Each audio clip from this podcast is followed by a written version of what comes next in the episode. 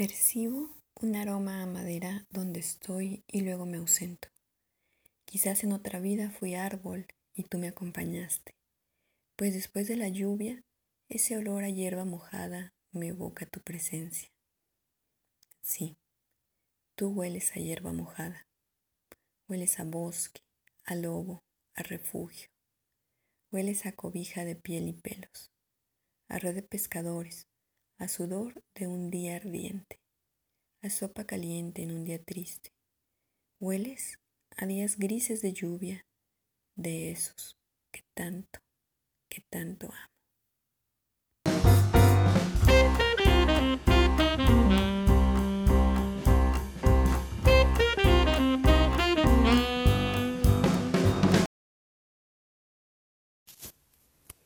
¿A qué huele el sexo? La comunicación olfatoria puede ocurrir en el ámbito inconsciente. Estudios han demostrado que un individuo puede detectar el olor de otro sujeto, ya sea hombre o mujer. Se ha reportado también que los olores más fuertes y menos placenteros corresponden a los hombres y los menos intensos y más placenteros a nosotras, las mujeres. El olfatorio es uno de los sistemas sensoriales íntimamente asociado a procesos de memoria. Un olor es capaz de estimular un recuerdo de una infinidad de eventos, y ello es factible por las múltiples conexiones neuronales que establece el sistema olfativo con estructuras del sistema límbico, como la amígdala, el núcleo talámico medio dorsal y el hipotálamo. Elementos anatómicos relacionados con las funciones reproductoras y sexuales. Y dime si no, ¿te ha pasado que al percibir un aroma de algún guiso o alguna sopa, te puedes remontar hasta tu infancia, cuando la comiste junto con tus seres queridos? O bien, el olor de un perfume, ese perfume que te recuerda tu primera vez. En fin, en esto del olor a sexo interviene el término feromona, y te voy a decir de dónde provienen las raíces de esta palabra. Provienen de las raíces griegas, ferein, que significa transferir, y hormone, excitar. Y describe, describe una clase de sustancias químicas que utilizan los animales para comunicarse entre sí y que producen en el sujeto receptor conductas estereotipadas o respuestas endócrinas.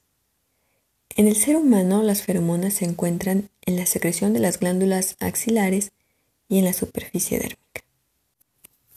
Las feromonas están modulando la actividad del eje hipotálamo-hipófisis a través del órgano vomeronasal. Esto explicaría la sensación que experimentan durante el proceso de atracción y que coloquialmente se traduce en expresiones como me dio un vuelco el corazón o hasta la respiración se me cortó, que hablarían de la participación del eje hipotálamo-hipófisis y del sistema autonómico, con los consecuentes cambios en la frecuencia cardíaca y la frecuencia respiratoria. La industria de la perfumería también está muy empeñada en la búsqueda del perfume que produzca mayor efecto sobre el sexo opuesto. Por ello, hasta el nombre de los perfumes inducen a imaginar sensaciones sexuales placenteras. Escucha mi podcast La fisiología del amor, donde te explico las tres fases del enamoramiento y la atracción. Pero para que ocurra la química entre los sexos, la responsabilidad le corresponde a las feromonas.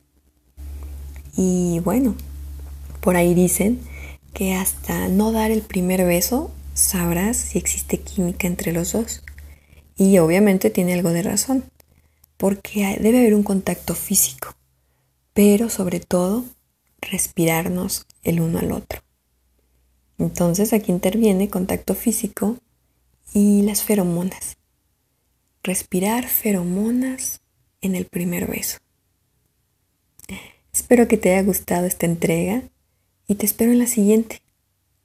Hasta luego.